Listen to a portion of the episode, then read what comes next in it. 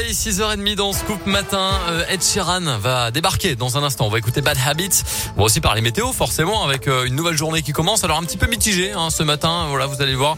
Il y a quelques nuages, mais ça va se dissiper dans la journée. On en reparle dans un instant. Mais d'abord, c'est Colin, Colin Cotte, pardon, qu'on accueille à 6h30 pour le Scoop Info, le tour de l'actu local dans l'Ain et la Saône-et-Loire. Bonjour Colin. Bonjour Mickaël, bonjour à tous. À la une de l'actualité aujourd'hui, le port du masque en extérieur s'est terminé en Saône-et-Loire à partir de ce jeudi.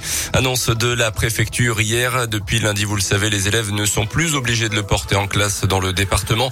La situation sanitaire en Saône-et-Loire est bonne depuis plusieurs semaines déjà avec un taux d'incidence stabilisé à 25 cas pour 100 000 habitants, précise la préfecture.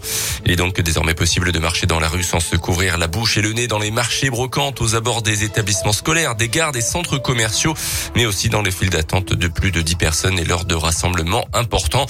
Dans ce contexte, les autorités sanitaires recommandent désormais une troisième dose de vaccin pour chaque soignant. La haute autorité de santé indique qu'elle pourrait bientôt faire euh, cette recommandation également pour tous les adultes cette fois-ci.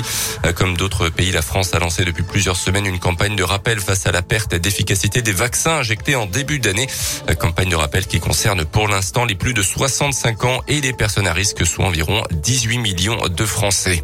15 jours sans voiture ou presque, le coup d'envoi de l'opération C'est permis sans voiture a été donné hier. On vous en a parlé il y a quelques semaines sur Radio Scoop. C'est un défi lancé par l'agglomération de Bourg-en-Bresse et le réseau de transport Ruby à ses habitants. Jusqu'au 23 octobre, 15 participants, familles ou individuels, vont devoir se passer au maximum de leur voiture et utiliser les transports en commun, le vélo ou bien la marche à pied dans leurs déplacements au quotidien.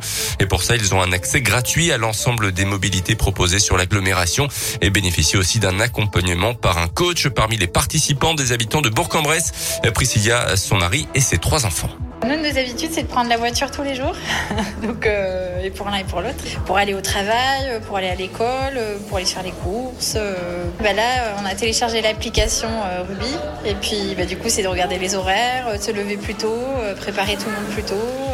Donc oui, pour aller à l'école, donc on va prendre le bus pour amener les filles, et puis pour rentrer, pareil. Ensuite, pour aller au travail, on va certainement prendre le vélo en fait. Et puis de nouveau, retour à la maison reprendre le bus, retourner euh, récupérer les filles parce que c'est des jumelles et du coup euh, on peut pas les prendre sur le vélo. c'est un gros défi. La protection de la planète, la volonté de prendre de nouvelles habitudes aussi, voilà pour les principales motivations du couple qui souhaite également à terme garder une seule de leurs deux voitures et ainsi faire des économies. En bref, fermé depuis lundi en raison d'une fuite sur le réseau de chauffage, la rue de l'Europe rouvrira bien demain à Mâcon. La fuite a été réparée. Les derniers travaux de remise en état de la route sont prévus pour aujourd'hui. Une fuite qui a eu un faible impact sur le réseau de chauffage. Selon le JSL, 85% des abonnés maconnais ont déjà demandé le redémarrage du chauffage avec la baisse des températures. Culture.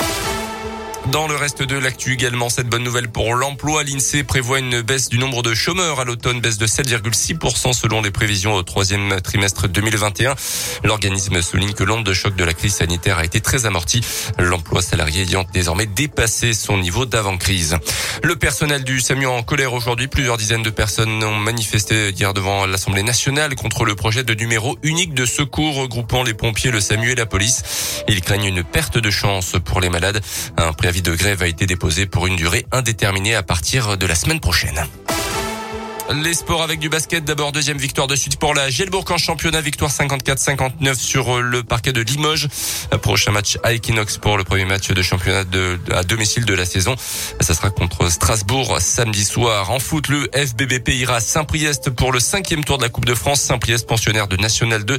Le tirage au sort a eu lieu hier. Le match se jouera le week-end du 16 et 17 octobre. Et puis on suivra ce soir l'équipe de France d'Antoine Griezmann. Demi-finale de la Ligue des Nations à Turin contre la Belgique. Hier, l'Espagne s'est qualifiée pour la finale qui se tiendra dimanche.